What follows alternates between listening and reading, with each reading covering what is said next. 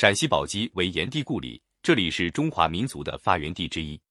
远在五千年前的上古时期，以神农炎帝为首领的姜姓部落就生活在这里。后来，人们为了祭祀炎帝，就在他的出生地修建了炎帝陵。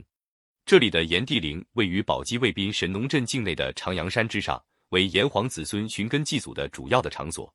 按照八世炎帝的说法，第一世和第二世炎帝都生于此，葬于此；第八世炎帝葬于炎陵。只按照仪式的说法，那么炎帝只存在于宝鸡。宝鸡的炎帝庙大殿面阔五间，左厢房里展出有炎帝的生平及传说故事，右厢房的墙壁上悬挂有各界人士的题词，左右两边的对联是“创始定有人，千载其蝗虫炎帝，流传安天，聚八方架色念神农”。这充分表达了对炎帝的崇敬之情。正殿面积四百平方米，高十二米，为清式五殿。殿堂正中为炎帝坐像。像高四五米，目光炯炯，庄重慈祥。殿内两侧墙壁上分别绘有关于炎帝的大型壁画，分别为长阳玉炎、玉圣九龙、农业之神、太阳之神、医药之神、炎帝结盟，讲述了炎帝的生平和功绩。在殿堂南面，便是一条笔直的通往后山顶的小道，炎帝陵就在这后山顶上。小道沿山路蜿蜒而上，共有九百九十九级台阶。这里的炎帝陵是个庞大的圆形陵墓，四周松柏成林，目前通道两边为历代帝王塑像。炎帝陵的墓冢周围用青石砌筑，墓碑上刻有“炎帝陵”的字样。陵后为颂扬炎帝功德的诗词、楹联和绘画作品的碑林。在山西的高平也有一座炎帝陵，俗称黄坟。这座炎帝的陵墓，传说在轩辕氏皇帝时就已经有了。陵后有庙，谓之五谷庙。五谷庙的创建大概在宋代时，据明朝嘉靖年间的《续修炎帝后妃向增治暖功绩碑》记载，炎帝神农氏陵庙历代相传，载在四点，其形式嵯峨，林木深足久矣，无一封内之圣迹。在一千四百七十五的《重修炎帝行宫碑》记载，神农炎帝行宫盘基在故关里村前，召集太古，无闻考验，此在换马村东南，建存坟冢，木兰绕户，然此与宫相去凡七百余步矣。据高平县志记载，上古炎帝陵相传在县北四十里换马镇，地长五谷于此，后人思之乃作陵。陵后有庙，春秋共祀，现石桌尚在。明朝开国皇帝朱元璋八世孙朱载玉在《羊头山新记》一文中写道：“山之东南曰故关村，村之东二里曰换马镇，镇东南一里许有谷种，原址东西广六十步，南北茂百步，松柏茂密，相传为炎帝陵，有石栏石柱存焉，盖今原物也。”庙院内有一柏树，根周长六米。据此推断，五谷庙至少有上千年的历史。该庙坐北面南，建筑规模宏大，周有城墙，分为上下两院，在其中轴线上分列为五台、县台、山门、南道、正殿。原来庙院内碑石林立，约有四五十通碑。后仅存正殿五间，东西厢房十几间。在东厢房的后墙上有炎帝陵石碑一通。是一千一百六十一年所立炎帝陵石碑的后面有一个甬道可通墓穴，墓内有盏万年灯，常年不熄。炎帝陵殿的正殿面阔五间，进深六船，悬山式屋顶，琉璃脊室，为元代所建，明代时曾进行过较大维修。屋顶正中脊沙上，正面刻有炎帝神农殿，背面刻有大明嘉靖六年的题记。殿内神台高约一米，刻有龙、麒麟、鹿、花卉等浮雕图案，雕刻精美。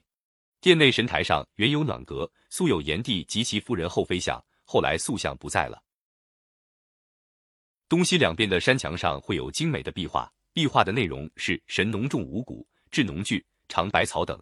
每年的农历四月初八是炎帝陵五谷庙的祭祖节，周围的村子会举行盛大的庙会，会期将近一个月。有句民谣：“走扬州，下汉口，不如五谷庙里当射手”，就是形容当时庙会的盛况。在历朝历代，当地人每逢岁时都会致祭炎帝陵。在河南的商丘也有个炎帝朱襄氏陵，朱襄氏为上古帝王之一，就是指的炎帝。根据词源的注解，朱襄氏炎帝之别号。根据这城县志记载，朱襄氏之陵在县城之东，九隅。相传朱襄氏炎帝初在朱棣施政时，这里经常刮怪风，大风起时天昏地暗，飞沙走石，天干地裂，草木枯黄，五谷不收。自然灾害危及人们，使人无法生息，甚至面临灭顶之灾。朱乡氏炎帝忧心如焚，决定为民除害，降服恶魔，拯救万民。于是他令手下以这丝良铜为原料，制作了一把五弦瑟。当黄风搅天，拔河折树之时，诸乡士炎帝便凭高端坐，拨动瑟弦，瑟声激越，声震高空。怪风渐息，顷刻间天空变彤云密布，下起大雨，百草萌发。从此风调雨顺，年年丰收，仓廪聚满，人们安居乐业，繁衍生息。诸乡士炎帝在诸邑主政很久，做了大量好事，身负众望。这城县志有记载，墓后葬于城东十五里，其墓如丘，称朱故。据说诸乡士炎帝去世后，诸邑全境人人添土，墓大如丘，民心所寄。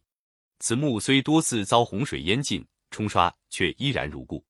到了明成化年间，这里有了人家，就慢慢形成了一个小村落。这个炎帝陵陵墓呈圆形，粘土结构，陵高十点九米，周长一百五十八米，直径五十米。墓周边用青石叠砌。高一五米，墓四周用青石砌成高五十厘米的台阶，意为天圆地方。陵墓规模庞大，气势恢宏。陵前有炎帝朱香陵碑刻一通，香池一个，碑楼四座。有一年夏季，众街坊在树下乘凉时，发现一头猪在朱香师墓前拱时，拱出了一块黑乎乎的东西。众人拾起细看，都为之惊讶，原来是一尊观音菩萨雕像。此事传到官府。县官就在朱香氏墓前修了一座寺院，大殿、山门各三间，东西厢房数间，规模颇大，香火称盛，史称观音寺。